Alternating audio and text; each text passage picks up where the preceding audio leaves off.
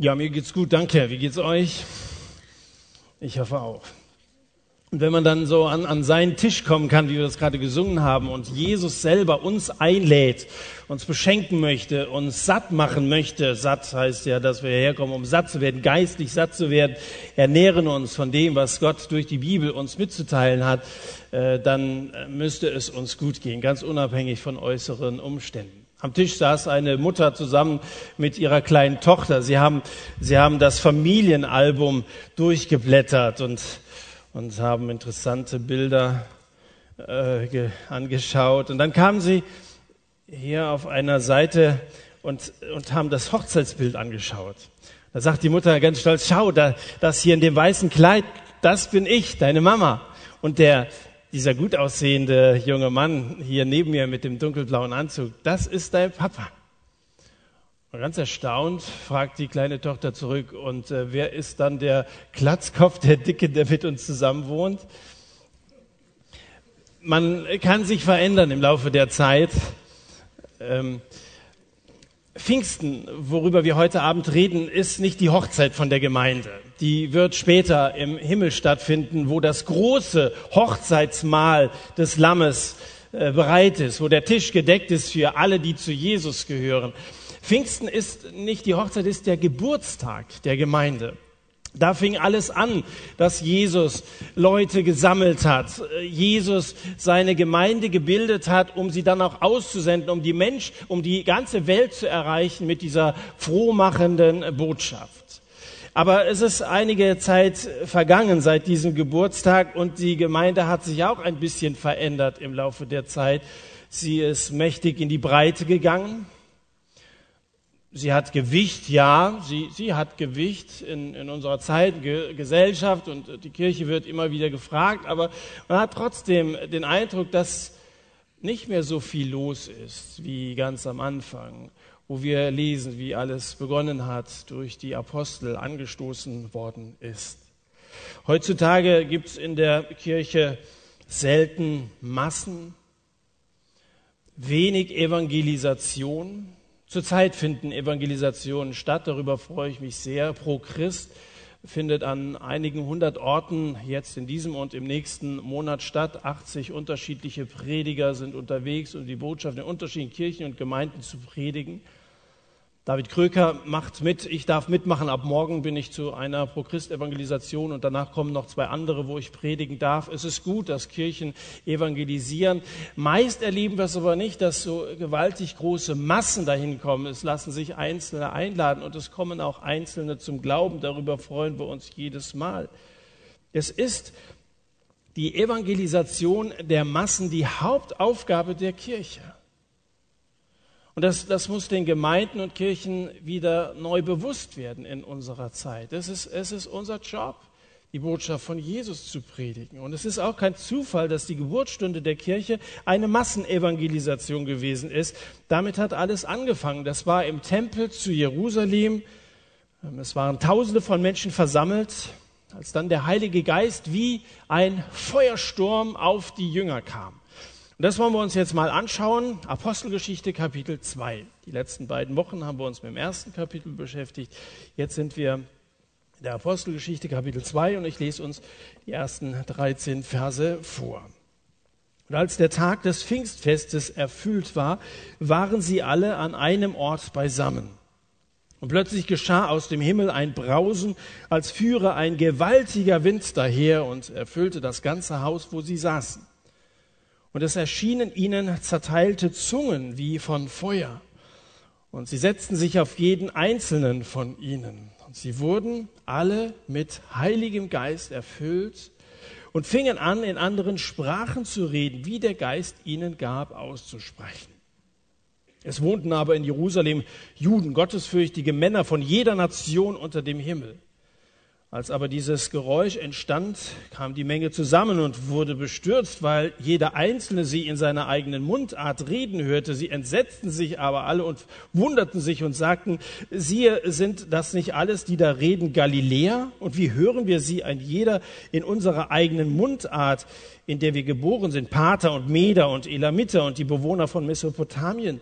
Und von Judäa und von Kappadokien und Pontus und Asien und Phrygien und Pamphylien, Ägypten und die ganze Gegend vom Libanon bis Kyrene hin. Und diese hier weilenden Römer, sowohl Juden als auch Proselyten, Kreter und Araber, wie hören wir sie von den großen Taten Gottes in unseren Sprachen reden? Sie entsetzten sich aber alle und waren in Verlegenheit und sagten einer zum anderen, was mag dies wohl sein? Andere aber sagten spottend, sie sind voll süßen Weines. Die Apostelgeschichte ist auch das Evangelium des Heiligen Geistes genannt worden. Wir haben uns ja in der letzten Staffel, bis zur letzten Staffel mit dem Lukas-Evangelium beschäftigt, das, das Evangelium von Jesus Christus. Und das Evangelium, wenn wir sagen Evangelium, ist immer die frohe Botschaft von Jesus Christus. Aber man könnte schon sagen, die Apostelgeschichte ist das Evangelium vom Heiligen Geist. Der Heilige Geist spielt eine wesentliche Rolle in diesem Buch, spielt eine wesentliche Rolle in der Kirchengeschichte, spielt eine wesentliche Rolle in der Gemeinde von Jesus.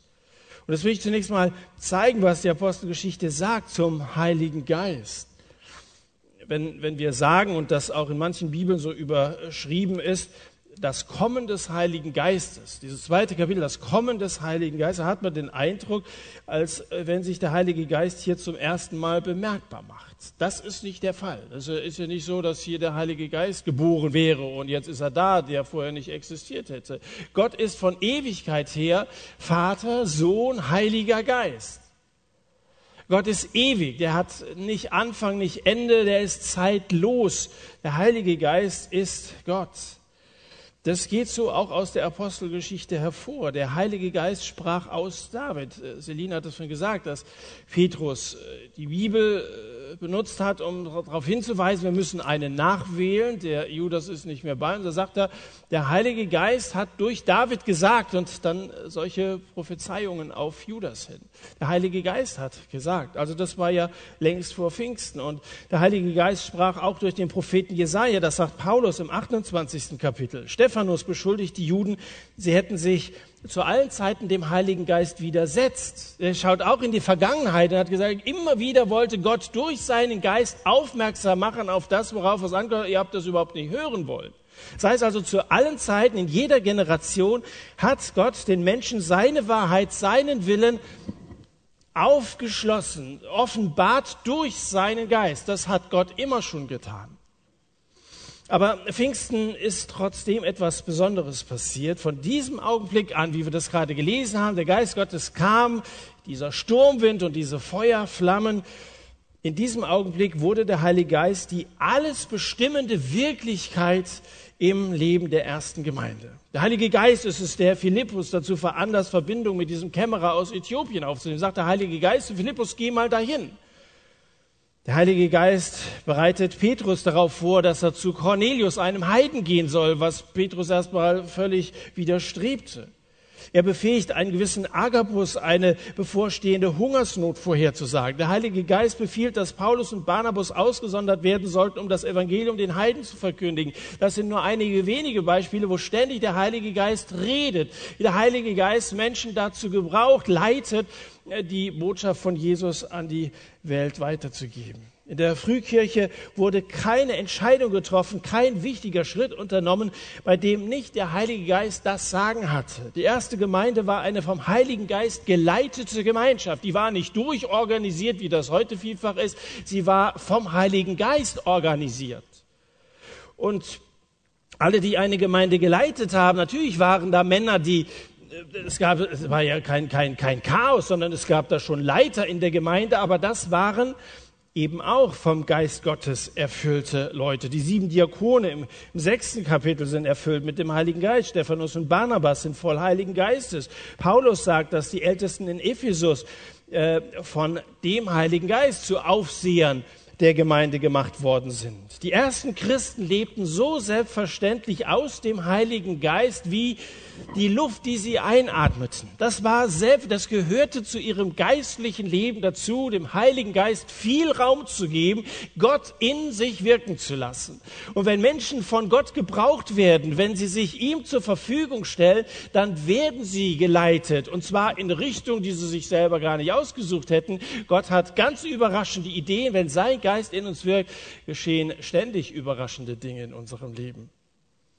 Den ersten 13 Kapiteln der Apostelgeschichte wird der, wird der Heilige Geist insgesamt 40 Mal erlebt. Da merkst du schon, welche Rolle er in diesem Buch spielt. Die Frühkirche war eine vom Geist erfüllte Kirche und genau darin besteht die Macht, die diese Kirche ausgeübt. Wir haben ja letzte Woche gesagt, wie klein das alles anfing. Es waren am Anfang 120 Leute, die zusammen waren. Dagegen sind wir hier wirklich eine, äh, eine, eine Massenveranstaltung. Das fing sehr klein und bescheiden an. Aber was daraus wurde, ist nur zu erklären, dass der Heilige Geist das, was daraus wurde, in Bewegung gesetzt hat. Und wenn wir uns die nächsten Wochen weiter mit diesem Buch beschäftigen werden, ich glaube, dass es unmöglich sein wird, sich über Monate mit der Apostelgeschichte zu beschäftigen, ohne bewegt zu sein.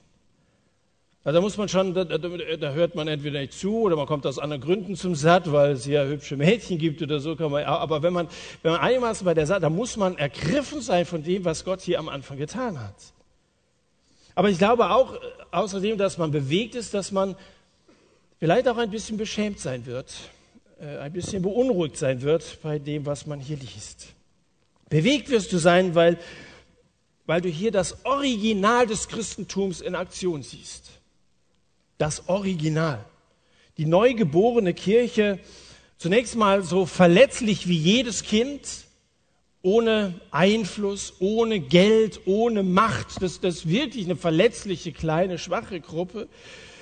Diese Gemeinde geht mutig, voller Freude voran, um die heidnische Welt für Christus zu gewinnen. Das, das ist ergreifend. Aber beunruhigend fühlt man sich, weil sich die Kirche hier so darstellt, wie sie sein soll. Sie ist lebendig, sie ist flexibel, die ist noch nicht fett und kurzatmig, äh, wie viele Gemeinden das heute sind. Durch ihren Wohlstand sind viele dick geworden.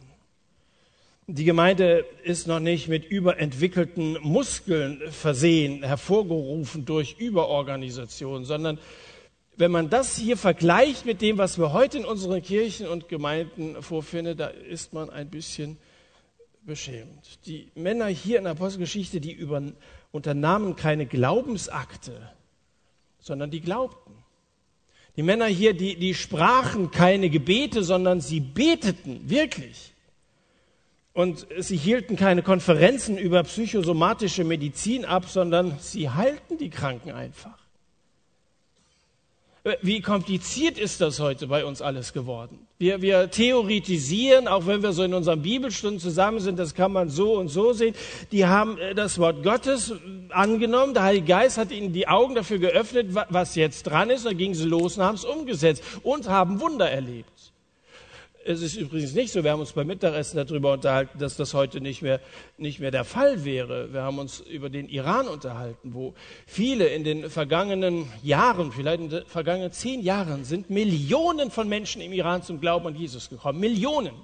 Und die leben dieses ursprüngliche Christsein wieder. Die setzen das um, was sie, was sie in der Bibel lesen hat der Flo heute beim Mittagessen von einer Frau erzählt, die die biblische Erkenntnis in einem Gespräch mit so einem äh, äh, christlichen Leiter äh, ausgedrückt hat. Ein ganz, ganz äh, gutes theologisches Gespräch. Und am Ende dieses Gesprächs hat die Frau gesagt, ich habe nur eine Bitte. Ja, sagt er, was, was kann ich tun? Sagt sie, können Sie mir eine Bibel schenken? Ich habe noch nie in meinem Leben eine Bibel äh, besessen. Er sagt, wo, woher wissen Sie das denn alles, was wir da vorhin, worüber wir da gesprochen haben? Er sagte, ich habe sie, das war so ein Prediger, der durch, durchs Radio das Evangelium weitergesagt, ich habe hab sie immer gehört, Woche für Woche. Und immer wenn sie eine Bibelstelle gesagt haben, dann habe ich mir die aufgeschrieben, dann habe ich die sofort auswendig gelernt. Dadurch hatte die ihre Bibelkenntnis und das, was sie da gelesen, das hat sie dann umgesetzt. Und sie war ein Christ, der uns, die wir Übersetzungen haben in allen Variationen von der Lutherbibel bis zur Volksbibel, äh, uns, die wir alle zur Verfügung sind, ist die um Meilen voraus, weil sie diesen ursprünglichen Glauben lebt. So ein Glauben, wie ich ihn mir wünsche, dass er auch in Deutschland wieder unter uns lebendig wird. Vielleicht erscheint dir das, was, was man hier so liest, nach unseren Standards irgendwie ein bisschen schlicht zu sein, die sich da versammelt haben, ein bisschen naiv zu sein. Aber wir müssen zugeben, dass sie auf eine Weise offen für Gott waren, die uns vielfach völlig unbekannt ist. So, nun war das Pfingstfest gekommen, das Fest der Wochen. Also Pfingsten heißt ja nicht, der Heilige Geist ist gekommen, sondern das ist ein Erntefest bei den Juden gewesen. Das heißt ja, als aber das Pfingstfest gekommen war. Äh, und der Anlass war, dass dass man Gott die Ehre gab, so die, die Erstlingsfrüchte brachte und dass es ein großes Zusammensein vieler jüdischgläubiger Menschen aus der ganzen Welt war. Die kamen alle nach Jerusalem, haben sich gegenseitig auf die Füße getreten, ein Riesengedränge in allen, Sprach, in allen Straßen. Äh, laut des Gesetzes von Mose hatte jeder, der den jüdischen Glauben angenommen hatte, an diesem Fest teilzunehmen. Deswegen waren sie alle da, pilgerten, Juden auch zum Juden übergetreten. Es gab viele sogenannte Proselyten, die zum Judentum übergetreten sind. Sind sie alle hier in der Hauptstadt gekommen zum Tempel. Pater, Meder, Elamiter, das ist das Gebiet des heutigen Iran. Also das Evangelium hat damals schon, man kann sagen, am Geburtstag der Gemeinde den Iran erreicht. Ähm, dann ist die Rede von Mesopotamien, das ist der heutige Irak und Syrien, da wo es heute absolutes Chaos herrscht, Krieg herrscht. Die Russen sich jetzt noch mit eingemischt haben und alles drüber und drunter gehen, überhaupt nicht mehr weiß, die Kurden und so weiter, wer wen da überhaupt. Äh, da waren welche da und das Evangelium hat damals schon in genau diesem Gebiet äh, Fuß gefasst. Judäa, das ist das Gebiet des heutigen Westjordanlandes. Kappadokien, Pontus, Asien, Phrygien, Pamphylien, das ist das Gebiet der heutigen Türkei, wo unsere Kanzlerin jetzt gewesen ist, verhandelt wegen der Flüchtlinge. Dann weiter Ägypten, Libyen, Rom, außerdem Insel Kreta, Arabien, aus allen Ländern, in denen die Juden verstreut lebten, aus jeder Nation unter dem Himmel heißt es hier in Vers 5. Multikulti in Jerusalem. Das müssen Bilder gewesen sein wie an hohen kirchlichen Feiertagen auf dem Petersplatz in Rom, so stelle ich mir das vor. Unüberschaubar große Menschenmengen, die hier teilnahmen. Aber nicht Rom, sondern Jerusalem ist die Wiege der Kirche. Und in dieser Stadt, in der die Menschen aus aller Welt zu Gast sind, lebt diese kleine Schar der Jünger von Jesus. 50 Tage nach der Auferstehung von Jesus, zehn Tage nachdem Jesus wieder in die Herrlichkeit zu Gott, seinem Vater, gefahren war, werden sie mit dem Heiligen Geist erfüllt. So wie Jesus es vorausgesagt. Ich werde euch nicht wie Weise allein lassen. Ähm, der Sachwalter, der Heilige Geist, er wird kommen. So wie Jesus die Jünger getröstet hat, tröstet sie jetzt der Heilige Geist. So wie Jesus vorangegangen sie geleitet hat, leitet sie jetzt der Heilige Geist. So wie Jesus sie belehrt hat, belehrt sie jetzt der Heilige Geist. Er ist der, der für mich bei euch sein wird. Der Gestalt von Sturm und Feuer kommt er und er befähigt die Jünger in den Sprachen der Völker von den großen Taten Gottes, von den großen Taten Gottes zu reden, so dass alle es verstehen. Weiß nicht, ob du heute Morgen Bibel gelesen hast. In der allgemeinen Bibellese war heute Morgen Psalm 19 dran. Er erzählt von der Größe Gottes. Die, die Himmel erzählen die Größe und die Gewalt Gottes. Muss man lesen. Psalm 19 ist ein sprachlich alleine und ein, ein Hymnos, ein, ein Lob Gottes. Die großen Taten Gottes werden in diesem Psalm wunderbar beschrieben. Und das muss so etwa der Inhalt dessen gewesen sein, was diese Jünger hier von den Großtaten Gottes zu sagen hatten, wo es in diesem Psalm 19 auch um den Erlöser geht. Am Ende den Erretter, auf den alle Menschen damals gewartet haben, dieser Messias, der der alles gut macht. Und als die Leute so zuhören, die haben schon laut gesprochen. Das hat schon Aufmerksamkeit, erregt allein schon Aufmerksamkeit, wenn sie so Feuer, heute, wenn man damit irgendwie, wie heißt das, wenn man so, so grüne Ringe da auf dem Kopf, das kannst du auch auf dem Kirchentag, aber das hat äh, nichts, nichts Besonderes. Aber damals, das hat schon, das sah ein bisschen besonders aus, gell? sehr stylisch.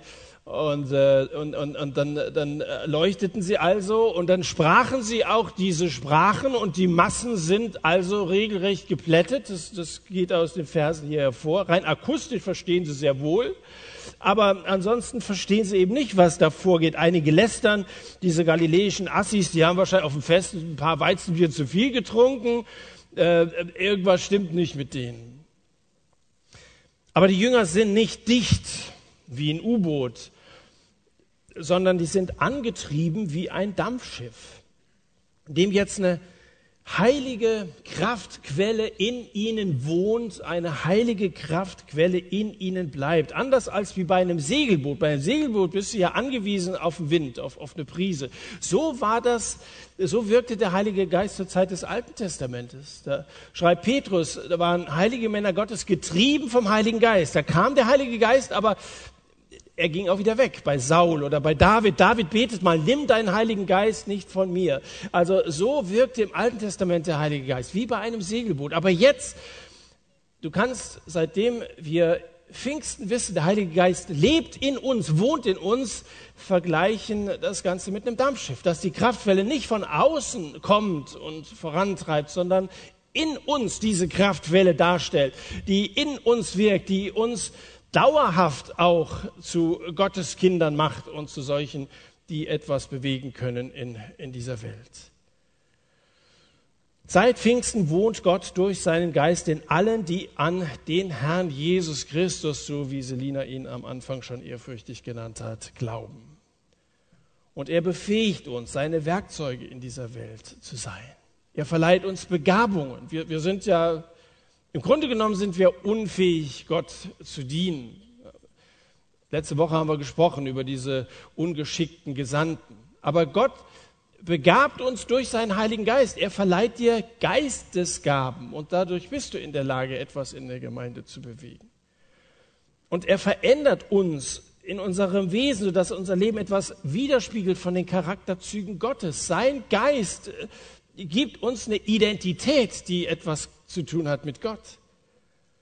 Und er macht unseren Glauben reif und macht unseren Glauben stark. Ich wünschte mir, dass ihr Leute seid, die ihr reift, die ihr wachst, die ihr stärker werdet im Glauben, die ihr nicht bei jedem äh, Widerstand sofort wieder umfällt. Hier kann man sich der Masse der Christen leicht anschließen, aber wenn ihr dann morgen wieder in der Schule seid und da, da sagt einer, ja, aber wenn Gott das alles zulässt und so, oder andere Religionen können auch nicht so schief, dass du dann gleich, oh, wahrscheinlich hat er recht. Der Heilige Geist gibt dir eine Gewissheit, dass das, was hier geschrieben steht, über unseren Herrn Jesus Christus die Wahrheit ist. Er macht dich zu einem reifen, einem gestandenen Christen. Denn ich bin gewiss, haben wir eben gesungen, ja, ich bin gewiss, du bist mein wunderbarer Hirt. Ich habe Erfahrungen mit dir gemacht und ich will daran festhalten. Der Heilige Geist ist unser Motor, unser, unser Antrieb zur Mitarbeit, zum Dienst für Gott. Der Heilige Geist befähigte damals die Jünger, von Gott zu reden. Und zwar so, dass die Menschen es verstanden haben. Er befähigte, gebrauchte sehr einfache Menschen. Das sind ja Fischer gewesen und, und, und äh, eigentlich recht ungebildete Leute. Die wären mit dem Missionsauftrag, was hatte Jesus zu ihm gesagt? Geht hin in alle Welt und verkündigt ihnen das. Waren diese einfachen Leute ja absolut überfordert. Wie sollen sie das denn machen? In, in alle Welt zu gehen, also gut, Reisemöglichkeiten gab es damals schon, aber wie sollten sie das denn, wie soll, wie sollten sie denn in den entsprechenden Sprachen das Evangelium predigen können? Ohne diese Befähigung durch den Heiligen Geist wäre der Missionsauftrag äh, nicht äh, zu machen gewesen. Und so befähigte, gebrauchte Gott diese einfachen Männer aus dem hinterweltlichen Galiläa. Ich weiß ja, wo du so herkommst. Aber Gott gebraucht auch heute Leute, die, die sagen, ja, wer bin ich schon? Und äh, ich habe auch nicht sehr bin auch nicht besonders sprachbegabt und so. Wie soll ich den Leuten das Evangelium sagen? Er befähigt Menschen heute, seine Boten zu sein. Er befähigt uns, das Evangelium den Leuten auf verständliche Weise mitzuteilen. Es geschah und geschieht auf ganz unterschiedliche Art und Weise, zum Beispiel durch die Übersetzung von Bibeln in die Sprachen der Völker. Ich habe gesagt, es gibt in unserer Sprache viele unterschiedliche Übersetzungen. Es gibt die Wycliffe Bibelübersetzer, die arbeiten an Übersetzungsprogrammen in Hunderten von Sprachen, damit Menschen das Evangelium in ihrer Muttersprache hören und lesen können. Heute Abend ist die Silke Sauer hier unter uns. Ich habe sie eingeladen. Sie ist ähm, Pressereferentin bei Wycliffe und äh, ähm, arbeitet da und vielen Dank, dass du gekommen bist. Genau, guck mal, da gibt es ein Mikro. Schön, dass du da bist, Silke. Ja, äh, wenn ich das einfach mal hier so unterbrechen darf und dir mal äh, die Frage stellen darf, wenn das so ist, dass also Jünger von Jesus in der Lage sind, in anderen Sprachen zu predigen. Warum macht ihr euch eigentlich die Arbeit, äh, die ihr macht, dass ihr Sprachen erforscht und dann versucht, das alles so aufzuschreiben? Also ich weiß ja nicht, wie viele Leute du kennst, die einfach auf die Straße gehen und plötzlich Arabisch können oder Spanisch oder vielleicht auch nur Englisch vor der nächsten Prüfung. Ähm, also ich kenne nicht so viele. Ich will nicht ausschließen, dass das auch heute noch passiert. Aber ich glaube, die Regel ist doch, dass Gott von uns möchte, dass wir uns auch ein bisschen anstrengen und Sprachen tatsächlich zu Fuß lernen. Ähm, das heißt ja nicht, dass ich keinen Heiligen Geist brauche, wenn ich eine neue Sprache lerne. Mhm. Ähm, da wirkt ja der Heilige Geist auch äh, durch mich, indem er mich fähig macht, eine neue Sprache zu lernen. Und was ich auch persönlich cool finde, also ich war ja selber auch lange in Afrika, habe äh, sehr merkwürdige Sprachen gelernt, ähm, dass ähm, wenn man eine Sprache lernt, dass man die Leute richtig gut kennenlernt, wenn man ja nur im Gespräch mit den Leuten die Sprache lernen kann. Und das ist was ganz Tolles. Mhm. Also Gott äh, mutet uns schon zu, dass wir uns so ein bisschen anstrengen, dass wir uns reinversetzen, dass wir genau genau genau. Aber dafür braucht man noch einen Heiligen ja. Geist oder ja, auch die Ermutigung ganz, durch den ja. Heiligen Geist. Und du sagst selber, das eine muss das andere nicht ausschließen. Das genau. heißt nicht, dass es sowas heute überhaupt nicht mehr gibt. Gibt es bestimmt auch. Also wobei ich jetzt niemanden kenne, aber vielleicht kennt ja sonst jemand. Und, und, man muss wahrscheinlich auch sagen, dass die Zeit der Apostel schon eine besondere Zeit war und dass die Apostel auch ganz besondere Leute waren. Das heißt mal, dass wir aufgebaut sind auf der Grundlage der Apostel und Propheten. Das ist das Fundament Fundament. Man baut nicht ein Fundament auf das nächste Fundament, sondern es ist die Grundlage. Und da, da fing alles an. Also muss man immer sehen, dass diese zwölf Leute, diese ausgewählten zwölf Leute schon auch äh, eine ganz besondere Vollmacht von Jesus verliehen bekommen haben. So, nun seid ihr Übersetzer der Bibel. Es gibt kein Buch der Welt, das in so viele Sprachen übersetzt worden ist wie das Buch, von dem wir hier reden. Nach, nach meinem Kenntnisstand sind es 2700 Sprachen äh, ungefähr, in denen es die Bibel bereits gibt. Aber es gibt natürlich insgesamt, wie viele Sprachen gibt es? 6000 oder? 6000 plus, ja. 6000 plus, das heißt ja, dass da noch einiges zu tun ist. Es ist noch ein bisschen was offen. Genau, ja. ja. Jetzt, jetzt habe ich gelesen, dass es bei euch, bei Wycliffe, ähm, den Wycliffe Bibelübersetzern, so eine Vision 2025 gibt. Das heißt, dass also bis im Jahre 2025 in jeder Sprache, die bekannt ist, zumindest so ein Bibelübersetzungsprojekt angefangen werden soll. Was siehst Richtig. du dabei also die ganz große Herausforderung? Also zum einen, dass es wahnsinnig viel zu tun gibt und nicht so mhm. wahnsinnig viele Leute, die das tatsächlich auch tun. Also es wird einfach unglaublich viel äh, Leute noch benötigt. Und jetzt nicht nur so Freaks, die viele Sprachen sprechen wollen, sondern auch ganz normale Leute wie Computerleute. Okay, das sind auch Freaks, aber ähm, ähm, ja. Verwaltungsfachleute, Lehrer, ähm, also Leute auch, die einen ganz normalen Beruf haben und den einfach für Gott äh, einsetzen wollen, braucht man doch ganz, ganz, ganz viele Leute. Und die andere große Herausforderung ist, dass die meisten äh, Völker, die noch keine eigene Bibel haben, in Ländern leben, in denen ähm, Christsein sehr schwierig ist. Also in Ländern im Nahen und Mittleren Osten, in Nordafrika, in Südasien, in Zentralasien. Und da kann man nicht einfach nur hingehen und sagen, hallo, ich übersetze die Bibel. Das ist nicht so gesund. Ja. Also, ja, also unglaublich viel zu tun. Ihr, ihr, habt eure Zentrale hier in Holzhausen, ist also gar nicht ja, so weit von hier, genau. Burbach-Holzhausen. Mhm. Ähm, das heißt, man kann sich das auch mal bei euch anschauen. Und wenn es Leute gibt, die sagen, ich weiß nicht, wie ich Gott dienen soll, aber ich, ich kann mir vorstellen, mich auch in so einem Bereich zu engagieren. Wenn, wenn du jetzt hier siehst, sind viele junge Leute, die wissen auch noch nicht alle, was sie mal werden sollen. Äh, wie, wie, könnte man sich bei euch mit Einsätzen engagieren? Wie kann man das unterstützen als junger Mensch, dass die Bibel äh, Verbreitung findet in den Sprachen? Also ich denke, was jeder machen kann, ähm, ist einfach beten, weil das ist total äh, wichtig. Zum einen zum Beispiel für diese Länder, in denen ähm, Christsein sehr gefährlich ist, sehr schwierig ist, dass es da Möglichkeiten gibt, dass Menschen da auch von Gott hören können in ihrer eigenen Sprache. Beten, dass Menschen sich senden lassen. Und wer weiß, wenn man lange genug betet, erwischt es einen vielleicht auch selber. Also ich denke, wenn man betet, verändert man nicht nur die Welt, sondern Gott verändert auch uns. Und dann kann ganz viel passieren. Wer wirklich sich ernsthaft und, Gedanken... Und das Schöne ist beim, beim Beten, das habe ich von Bruder Andrew von Open Doors mal gehört, da braucht man kein Visum oder keine Einreisegenehmigung. Wenn man für ein Land beten will, da kann man, das kann man einfach so machen. Ja. Und man muss keine neue Sprache lernen. Ja, genau. Ja. Ja, und wer sich wirklich ernsthaft interessiert, äh, bei Wycliffe gibt es jedes Jahr zwischen Weihnachten und äh, Neujahr gibt sogenannte Infotage. Könnt ihr euch einfach mal unter wycliffe.de informieren und mal vorbeikommen oder anrufen. Also wir sind ja nicht so weit weg. Ich bin auch noch da nachher, also falls sich jemand interessiert, kann er gern vorbeikommen. Vielen Dank, Silke, dass du gekommen bist und uns ein bisschen erzählt hast. Ja, danke.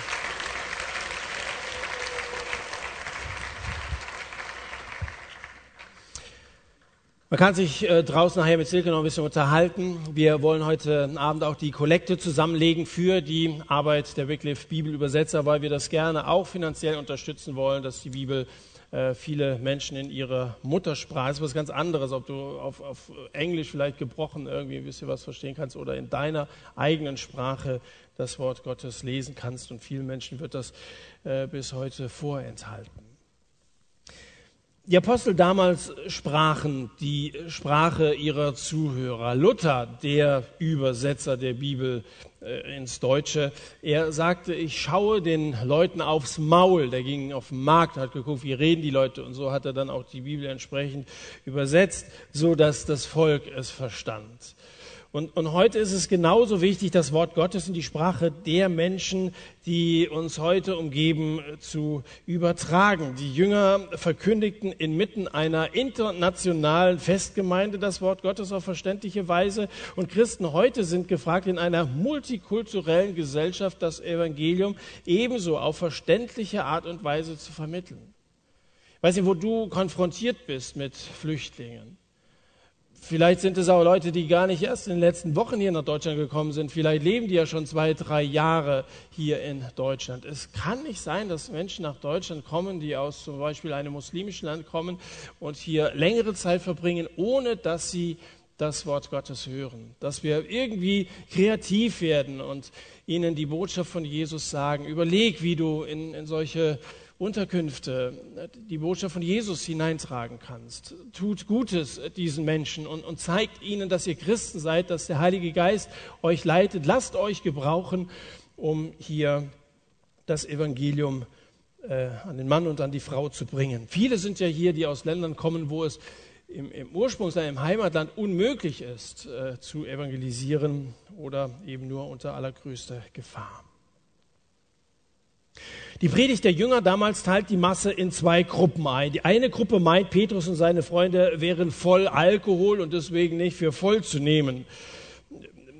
Unsere Überzeugung ist ja, dass der Glaube kein Rauschmittel ist, sondern ein Lebensmittel ist, dass er das Heilmittel schlecht, schlechthin ist. Das ist meine feste Überzeugung. Und so scheiden sich an diesem Punkt die Geister. Die einen sagen, also das ist Opium fürs Volk und die anderen sagen, nein, das, das ist das, wo ich dran festhalte. Ja, der Heilige Geist unterscheidet die Geister. Das ist auch eine Aufgabe des Heiligen Geistes. Hier geht es um eine Entscheidungssituation.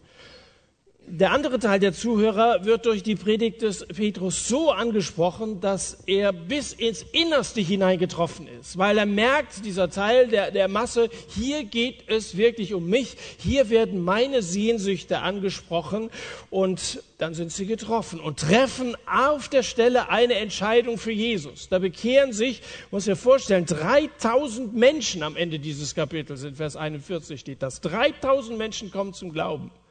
Wenn man Sonntagabend 1000 hier sind, ist es schon viel. Also die dreifache Menge, mehr als das Dreifache, als wir heute Abend hier sind, kommen alleine zum Glauben. Wie viele werden da gewesen sein? Also eine wirkliche äh, Massenevangelisation, eine Massenbekehrung. Das ist die Geburtsstunde der Kirche. Sehr ermutigend. Und weißt du, der, der Heilige Geist ist heute nicht ein bisschen alt und schwächlich geworden, dass sowas heute nicht mehr möglich wäre. Gott ermüdet nicht und er ermattet nicht, heißt es mal in der Bibel. Und, und das ist heute auch möglich, dass Menschen um uns herum Buße tun, umkehren und Jesus in ihr Leben annehmen und von da an als, als Christ, als Jesus-Jünger unterwegs sind. Vielleicht sagst du, schön, das, das war damals so, wo erleben wir sowas heute? Wie kriegen wir heute den Heiligen Geist? Nun, wenn du Christ bist, ist eine merkwürdige Frage zu fragen, wie kriegen wir den Heiligen Geist? Weil wir haben den Heiligen Geist schon, der ist ja ausgegossen. Das müssen wir erstmal feststellen, der ist an Pfingsten gegeben worden. Da brauchen wir nicht zu fragen, wie kriege ich den Heiligen Geist?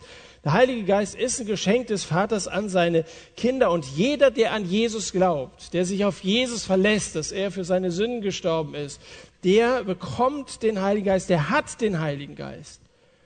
Wenn du dich mal zu Jesus bekehrt hast, dann kannst du in Anspruch nehmen, was im Römerbrief steht, im Kapitel 5, denn die Liebe Gottes ist ausgegossen durch den Heiligen Geist in unsere Herzen, der Geist, der uns gegeben worden ist. Der uns gegeben worden ist, ist steht hier das, das ist nicht eine Ankündigung für die Zukunft, sondern das ist perfekt. Und das ist eine perfekte Tatsache, eine Tatsache, von der wir ausgehen dürfen. Wir haben den Heiligen Geist empfangen. Also musst du nicht erst äh, dich bewähren und musst du erst ein bisschen äh, reifer als Christ werden. Wer Christ geworden ist, ist vom Heiligen Geist ergriffen und erfüllt. So mag sein, sagst du, wenn es der Markus hier mit Bibelstellen bombardiert, dem ist schwer zu widersprechen, aber ich merke ja nichts davon. Äh, da, da kriegen wir hier gesagt, dass wir einen Heiligen Geist gekriegt haben, wir kriegen nichts davon mit. Wie spürt man das denn jetzt, dass der Heilige Geist da ist? Und das ist eine Frage, über die lässt sich reden, ist eine wichtige Frage, denn die objektive Tatsache, dass wir den Heiligen Geist empfangen haben, nützt uns ja nichts, wenn nicht auch eine subjektive Erfahrung dazu kommt. Objektiv ist es so, wir haben Heiligen Geist. Aber diese Erfahrung, wie komme ich jetzt zu dieser Erfahrung, dass ich den Heiligen Geist empfangen habe? Da gibt es eigentlich nur eine Antwort drauf, durch den Glauben. Durch den Glauben. Das ist mit dem Heiligen Geist so wie bei allen anderen geistlichen Dingen. Zum Beispiel nützt dir die objektive Tatsache, dass Jesus für deine Sünden gestorben ist, dass Jesus Christus am Kreuz bezahlt hat, dass er alles gut gemacht hat. Es nützt dir überhaupt nichts, wenn du es nicht glaubst. Wenn du nicht sagst, dass es für dich geschehen ist, wenn du es nicht in Anspruch nimmst und sagst, danke Jesus, dass du für meine Sünden am Kreuz gestorben bist. Danke, dass du für mich alles gut machen willst. Danke, dass du mich annimmst. Wie heißt du? Klaus oder Heike? Danke, dass du mich, Heike, annimmst. Äh, es ist für dich geschehen. Du musst es für, du musst es für dich glauben, für dich annehmen. Und, und so ist es genauso, wenn du nicht glaubst, dass du einen Heiligen Geist hast, dann wirst du nichts davon merken. Es hängt immer alles am Glauben. Und praktisch sieht das so aus, dass du, dass du nicht um den Heiligen Geist bittest, sondern dass du für den Heiligen Geist dankst. Danke, dass du mir den Heiligen Geist gegeben hast. Es gibt im Neuen Testament nur eine Stelle, wo von der Bitte um den Heiligen Geist die Rede ist. Das hat auch Lukas geschrieben in Lukas Kapitel 11. Und das war vor der Ausgießung des Heiligen Geistes, vor Pfingsten. Wir aber leben nach Pfingsten den Heiligen Geist zu bitten, das ist eine Verkennung unserer Situation. Warten auf den Heiligen Geist, das haben die Apostel im ersten Kapitel der Apostel. Da haben sie auf den Heiligen Geist gewartet. Wir brauchen nicht mehr auf den Heiligen Geist erwartet, weil mit Pfingsten der Heilige Geist da ist. Die Ankündigung von Jesus hat sich erfüllt. Stell dir mal vor, einer der Jünger hätte damals vorgeschlagen, lasst uns doch zusammen mit Jesus beten, dass der Messias bald kommt glaubst auch, dass die anderen Jünger den Kopf gestellt hätten und, und zurückgefragt, glaubst du nicht, dass Jesus der Messias ist? Und so brauchen auch wir nicht, äh, um den Heiligen Geist zu bitten, wenn er doch da ist, wenn er doch unter uns wirkt und in uns wohnt. Wir brauchen nicht auf den Heiligen Geist zu warten. Der Heilige Geist wartet vielmehr auf uns. Er wartet dass du dich ihm öffnest. Es geht nicht darum, dass wir mehr vom Heiligen Geist haben, sondern dass der Heilige Geist mehr von uns hat. Er will mehr von dir haben. Er will, dass du dich mehr zur Verfügung stellst. Wenn ich ab morgen wieder zu einer Evangelisation unterwegs bin, ich bin ja viel im ganzen Land unterwegs, da bin ich ganz häufig in irgendwelchen Gastfamilien untergebracht. Leute, in deren Haus ich vorher noch nie gewesen bin. Manchmal ist es abends schon spät nach der Veranstaltung und dann kriegst du noch notdürftig gesagt, also hier ist das Zimmer, in dem du schlafen kannst, da ist das Bad, da ist unser Schlafzimmer und so und morgen unten gibt es um neun Uhr, nein, um acht, halb acht Frühstück. So, so lange schlafe ich jetzt morgens auch nicht immer. Ne? So, und dann, dann bin ich aber nicht so richtig zu Hause in dieser Wohnung und dann am nächsten Morgen, dann stehe ich auf und dann komme ich in den Flur raus und denke, oh, war das das Bad und das deren Schlafzimmer oder umgekehrt? Ich habe manchmal den Eindruck, dass der Heilige Geist, ja, er wohnt in uns, aber so richtig zu Hause ist er nicht in uns, weil es gibt gewisse Zimmer, die halten wir unter Beschluss. Da sagen wir also, mit meinen Finanzen, da hat der Heilige Geist mir nicht reinzureden. Oder mein Sexualleben, das ist meine Angelegenheit. Und so halten wir äh, gewisse Räume unter Verschluss und sagen aber, der Heilige Geist wohnt in uns. Wie soll der Heilige Geist in uns wohnen, also das wirklich alles ausfüllen, wenn wir gewisse Zimmer äh, ihm nicht zugänglich machen? Oder ihn allenfalls als einen Gast aufnehmen und sagen, ja, an gewissen Tag, heute ist Sonntag, da kann der Heilige Geist gerne in mir wirken, möchte so ein bisschen Feeling beim Worship haben und so, da bin ich voll dabei, aber ansonsten bestimme ich vieles selbst. Also, wenn wir selbst für unser Überleben bestimmen wollen, dann werden wir enttäuscht werden und werden das, was ich heute Abend versuche zu predigen, nicht erleben. Weißt in Apostelgeschichte 5, Vers 32, um vorauszugreifen, steht, Gott hat den Heiligen Geist denen gegeben, die ihm gehorchen. Da ist eine Bedingung genannt. Denen, die ihm gehorchen. Gott gibt seinen Geist nicht denen, die ihn darum bitten, sondern die seinen Willen tun, nach seinem Willen leben. Fang an, für, für den Heiligen Geist zu danken. Und dann wirst du erfahren, dass du ihn hast. Im Sommer 2013 ging eine tragische Geschichte eines Amerikaners durch die Presse. Sein Name Pierre Paul äh, Thomas.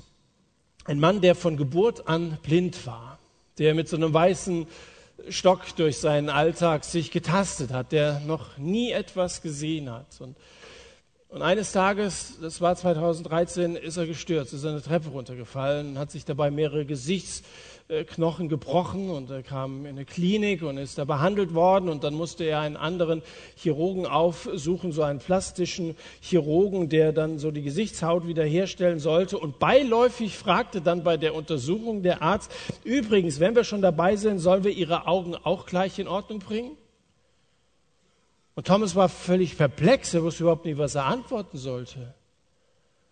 Und dann hat er sich dann eine kurze Zeit später einer Operation unterzogen der konnte zum ersten Mal in seinem Leben wiedersehen. Die, die Welt in ihren wunderschönen Farben.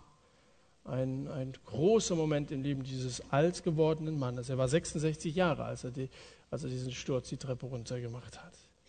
Herzbewegende Geschichte, aber dahinter äh, verbirgt sich eine sehr traurige Realität. Der hätte sich ja schon sehr viel früher operieren lassen können, aber er hat es nicht gewusst, dass das möglich ist. Thomas er hatte sich mit den Grenzen zufrieden gegeben, in denen er leben musste. Dabei hätte er vor Jahrzehnten schon sehen können. Willst du dir entgehen lassen, was Gott dich sehen lassen will, wenn er dir mit dem Heiligen Geist die Augen öffnet für die unsichtbare Welt, für sein Wirken, für seine Führung in deinem Leben. Wir schielen oft neidisch auf die Urgemeinde und denken, denen ging es viel besser, weil Gott seinen Heiligen Geist kübelweise über denen ausgegossen hat. Und da fühlen wir uns als die Verlierer der Kirchengeschichte, die leer ausgegangen sind. Das ist doch Unsinn. Das ist nicht so. Wir sind nicht leer, wir sind voll. Wir sind erfüllt mit dem Heiligen Geist. Wir wissen es nur nicht. Das ist unsere Tragik. Paulus schreibt mal an die, an die äh, Korinther im 1. Korintherbrief Kapitel 3, wisst ihr nicht, dass euer Leib ein Tempel des Herrn. Die haben das auch nicht gewusst. Das sind auch viele, die sehr fleischlich gelebt haben, in Sünde gelebt haben, daran festgehalten haben, dass sie so gelebt haben wie die, die Welt draußen auch. Und dann sagt, wisst ihr denn nicht, dass euer Leib ein, die wussten es nicht. Und ich glaube, es sind viele hier, die sind zwar Christen, aber die wissen nicht, dass der Heilige Geist in ihnen wirken will. Wie, wie spürt man das? Also über die Gefühle der Jünger sagt die Bibel nichts. Wir erfahren nur, dass ihre Gefühle, ihr Verhalten so außergewöhnlich gewesen sind, dass andere sie für betrunken gehalten haben. Also da spielt natürlich Gefühle eine Rolle, davon bin ich überzeugt. Nüchtern betrachtet kann man sagen, du merkst es, dass der Heilige Geist in dir lebt daran, ob es in deinem Leben vorwärts geht oder ob irgendwie Stillstand im Betrieb herrscht. Auch in deiner Gemeinde, ob es vorwärts geht, das, das merkst du. Ein Seemann merkt, ob sein Schiff steht oder ob die Turbinen rotieren. Das merkt man doch. Und du wirst auch merken, ob du Freude empfindest, ob dein Glaube wächst oder ob bei dir nichts mehr läuft. Daran kannst du merken, ob du den Heiligen Geist hast. Musst du mal Galater Kapitel 5, Vers 22 lesen.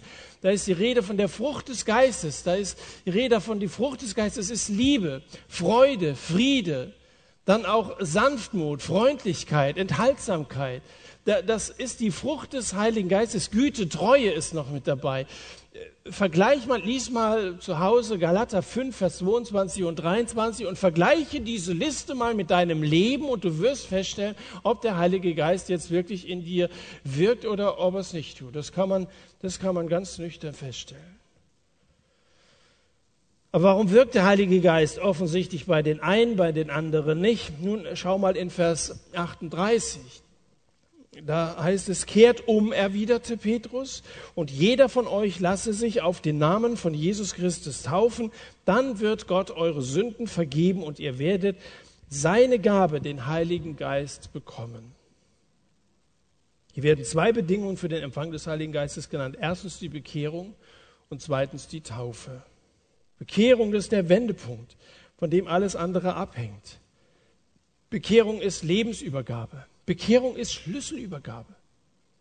Meine Frau und ich, wir haben Anfang des Jahres im Februar haben wir ein Haus gekauft und es war ein großer Tag, als wir den Schlüssel bekommen haben. Da waren wir zunächst mal noch nicht Besitzer, sondern Eigentümer. Das ist irgendwie rechtlich ein Unterschied. Äh, aber das war, dann konnten wir rein und raus. Und wenn ich das vorhin gesagt habe, dass der Heilige Geist bei dir zu Hause, dann übergib ihm den Schlüssel. Sag, Herr Jesus, du sollst jetzt der Herr in meinem Leben sein. Und von dem Moment kehrt der Heilige Geist in dein Leben ein. Die Bibel nennt zwei Bedingungen für den Einzug des Heiligen Geistes, die Bekehrung und die Taufe. Taufe, dass du das auch darstellst und sagst, ja, ich bin mit Christus gestorben, mein altes Leben ist Ende, ein neues Leben hat angefangen. Aber die Bibel benennt, nennt auch Bedingungen für den Rückzug des Heiligen Geistes, für den Einzug, aber auch für den Rückzug des Heiligen Geistes. Und die Bedingungen, in Anführungszeichen, für den Rückzug des Geistes, das ist jede Art von Sünde. Hurerei, Okkultismus, Lügen. Das sind, das sind alles Sünden, mit denen der Heilige Geist nicht unter einem Dach leben kann. Das wird er nicht tun. Da wird er nicht wirken, da ist er nicht zu Hause. Wenn du nicht glauben kannst oder wenn du als Getaufter nichts von Gottes Wirken spürst, dann liegt es möglicherweise daran, dass es in deinem Leben, dass es solche Sünden vorliegen. Dann lass diese Sünden und lass dir diese Sünden vergeben. Komm zu Jesus, bekehr dich. Bekehr dich, so wie die Bibel sagt, ihr werdet, wenn ihr euch umkehrt, wenn ihr umkehrt, dann werdet ihr die Gabe des Heiligen Geistes empfangen.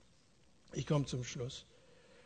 Du brauchst Gott, um seinen Heiligen Geist nicht anzuwenden. Vielleicht hast du eine gewisse Sehnsucht bekommen, hast gedacht, es müsste so wieder sein wie der ersten Zeit. Und ich wünschte mir, dass es irgendwie so in einem kleinen Kreis anfängt. Ich habe einige Freunde und mit denen treffe ich mich manchmal zum Hauskreis. Vielleicht kann da etwas anfangen. Wir, wir beten darum, dass der Heilige Geist uns erfüllt. Ihr braucht nicht, um den Heiligen Geist zu beten. Nimm einfach an, was Gott dir bereits geschenkt hat. Nimm es einfach an.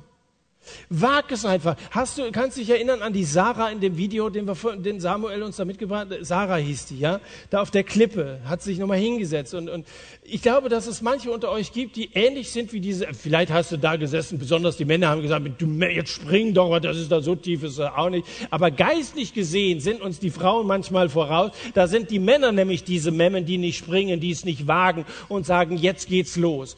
Du, du bist ausgerüstet, es kann dir nichts passieren, weil der Heilige Geist, Jesus selber ist auf deiner Seite. Glauben heißt, den Sprung zu wagen und zu sagen, ich mache es jetzt. Man kann Sonntag für Sonntag hier sitzen, kann sagen, das hört sich alles gut an. Aber wenn du nicht einfach dann Gehorsamsschritte gehst und den Heiligen Geist in dir wirken lässt, dich leiten lässt, wird wenig passieren in deinem Leben. Dieser eine Schritt, so wie der Trainer da gesagt hat, dieser eine Schritt, lass dich fallen in die Hände Gottes, das ist vielleicht heute Abend ein Schritt, der bei dir dran ist. Und, und das wünsche ich so sehr und darum bete ich, dass, dass ihr es wagt, dass ihr euch darauf einlasst, dass ihr das Evangelium annehmt, wirklich als den Inhalt eures Lebens. Da, da beten so auf. Stell dir vor, du hast ein Konto, da sind tausende Euro drauf, jetzt willst du 100 Euro abheben. Du gehst ja auch nicht zur Bank und fällst da vor dem Schalter auf die Knie und fängst an zu betteln, hochverehrte liebe Frau von der Kasse, ich bitte demütig darum, dass Sie mir die Gnade erweisen, 100 Euro von meinem Konto rauszurücken. Du bist doch kein Bettler, sondern du bist der Inhaber eines Kontos. Und selbst wenn das, was auf dem Sparbuch drauf ist, nicht dein Verdienst ist, wenn es das Geschenk deines Vaters ist, ist es trotzdem dein Eigentum. Wenn du Geld brauchst, dann gehst du zum Schalter oder zum Bankautomaten, gibst deine Daten ein, wartest auf das Geld, das dir ja sowieso schon gehört. Es gehört dir, brauchst es nur annehmen, nur diesen Absprung zu machen, nimmst es in Empfang, am Schalter sagst du höflich Danke und dann gehst du los und lebst davon. Genauso musst du es mit Gott machen. Dann geht in deinem Leben wirklich etwas los, und als Gemeinden könnten wir diesem ursprünglichen Bild, diesem ursprünglichen Bild wieder etwas näher kommen, so wie es in diesem Album drin war. Dieses Buch, was ich am Anfang hier, dieses Foto, das ist doch dieses Buch. Und wir sehnen uns nach diesem ursprünglichen Bild, oder? Sehnt ihr euch mit danach? Wer sehnt sich danach, dass das Christsein wieder lebendig wird?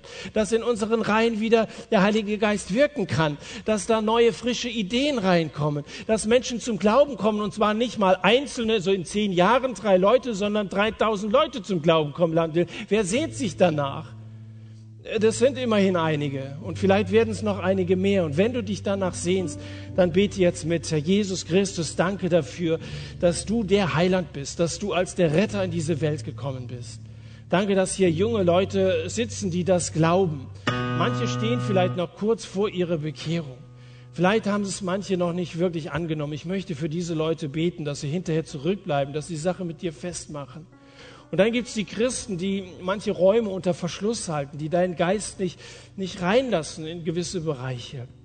Wir wollen dir jetzt gemeinsam sagen, Herr, wir, wir übergeben dir den Schlüssel unseres Lebens. Wir möchten dich bitten, dass du der Herr in unserem Leben wirst. Danke dir, dass du der Retter bist, aber du sollst auch der Herr in unserem Leben sein. Und wir beten darum, dass dein Geist in uns wirkt. Wir danken dir, dass du uns den Heiligen Geist gegeben hast, dass du uns befähigst, in den Sprachen, so wie die Leute reden, deine Botschaft weiterzusagen, sodass es verstehen, dass Menschen durch uns zum Glauben kommen. Beten, dass du pro Christ segnest, wo deine Botschaft heute an diesem Abend gepredigt wird, in den nächsten Wochen gepredigt wird. Beten, dass viele zum Glauben kommen an dich. Danke, dass deine Botschaft immer noch aktuell ist dass das größte Abenteuer unseres Lebens ist, sich dir anzuvertrauen, mit dir unterwegs zu sein. Herr, wir beten dich an, der du der Herr aller Herren bist. Du bist groß, du bist mächtig. Wir dürfen deine Gotteskinder sein. Danke. Amen.